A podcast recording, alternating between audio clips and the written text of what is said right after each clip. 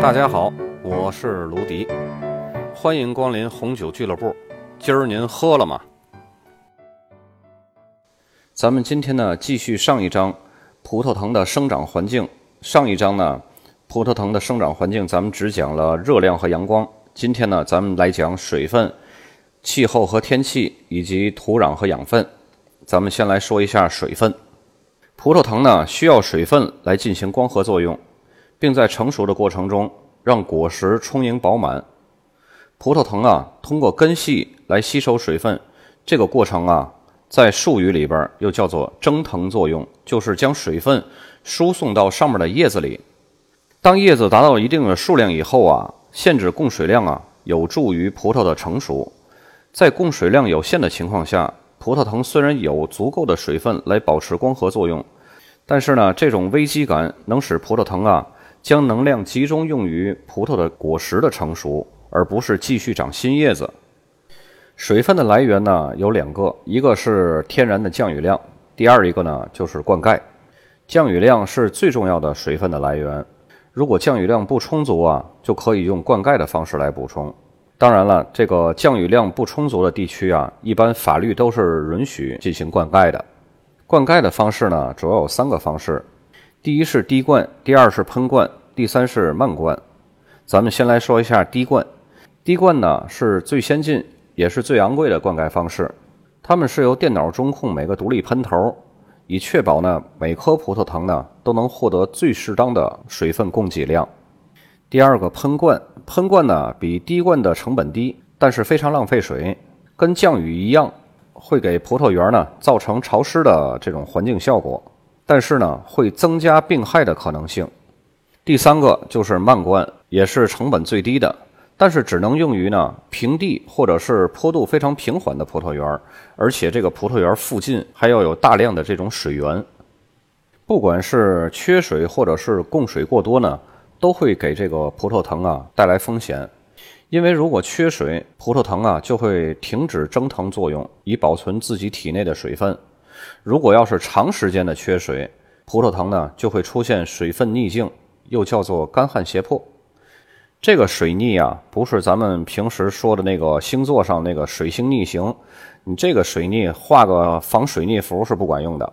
这个严重的水逆呢，就会导致光合作用啊停止了，叶子也会萎缩，也会蔫了，葡萄果实呢也就没有办法成熟了，最终就会导致葡萄藤死亡。如果水分过多呢，葡萄藤的叶子啊就会在葡萄成熟期啊继续生长，反而会使用于葡萄果实成熟的糖分呢减少了。而且过多的叶子啊还会导致灌层过大的遮蔽阳光，限制葡萄果实的成熟。如果要是出现了水涝啊，所有的葡萄藤就会被淹死了。那么怎么样来防止这个水涝呢？有两个办法。第一个办法呢，就是将葡萄藤种植在山坡上。当然，这个不是你想种想种就能种的。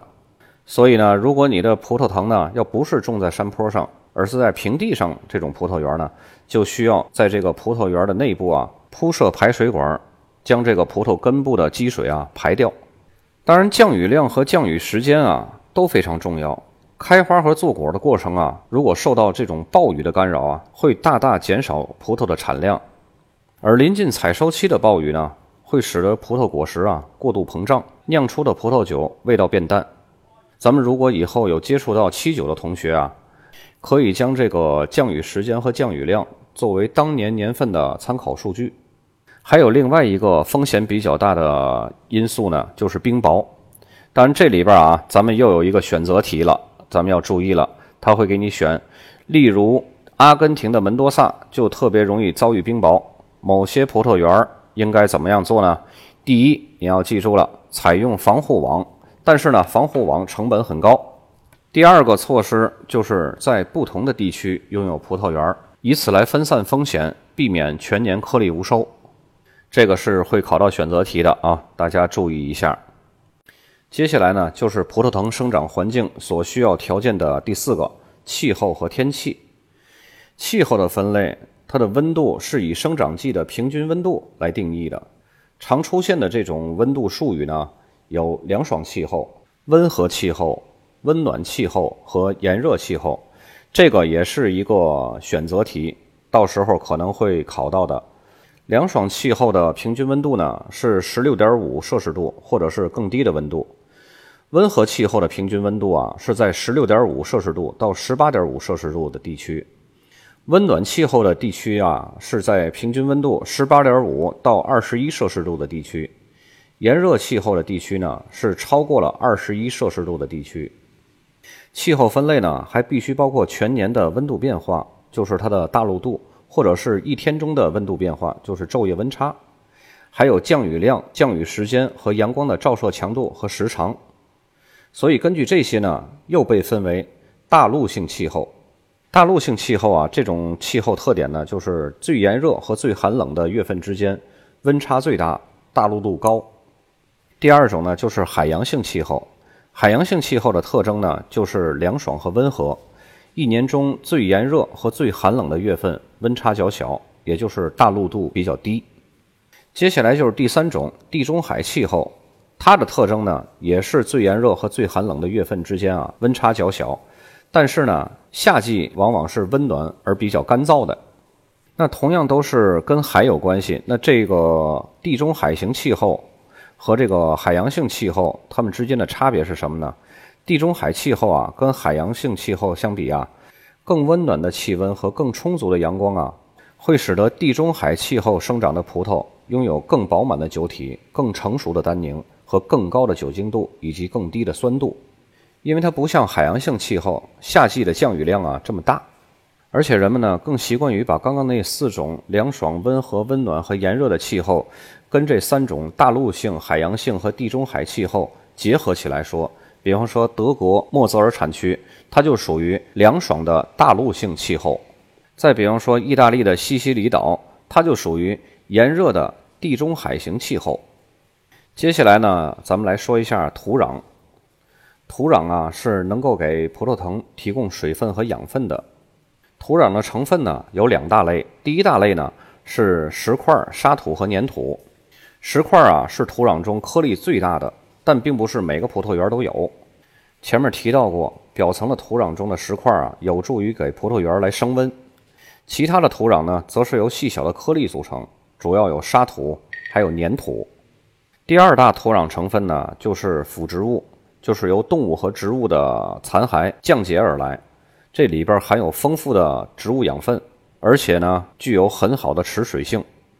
土壤的含水量最理想的情况是，生长季早期啊，水分充足，以促进叶子的生长。然后在转色期之后呢，限制水分的供应，以达到轻微的水分逆境。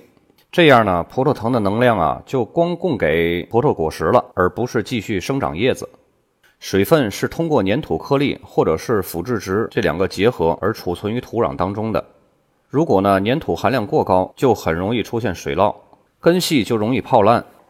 但是呢，如果土壤里有过多的沙石，就不能保存足够的水分。所以最理想的土壤啊，都是由沙土颗粒和粘土颗粒混合而成的。这类的土壤呢，又被称为壤土。壤土啊，有良好的排水性，但仍能保存足够的水分，供给葡萄藤的生长。葡萄藤最需要的养分是氮磷钾。其实，葡萄藤并不需要过多的养分就能够茁壮成长。实际上呢，如果养分过多，葡萄藤会生长得过于茂盛，冠层的叶子啊就会过于密集，给葡萄果实呢带来了过多的遮蔽。而且呢，随着时间的推移，土壤中的养分啊就会耗尽，葡萄种植者呢就需要用天然或者是化学肥料来给土壤补充养分了。最常见的养分缺失症状呢就是黄化病，就是叶子变黄了。叶子变黄了呢，葡萄藤的光合作用这个效率就会下降，就有点像小孩子身体营养吸收不好，就是因为脾胃不和的原因，从而呢孩子就会瘦小，抵抗力差。总体来说啊，土壤和养分对葡萄的品质以及酿出的葡萄酒所产生的影响十分复杂。这个呢，已经超出了 WSET 三级课程的讨论范围。今天呢，就到这里，咱们下周二葡萄园的管理再见。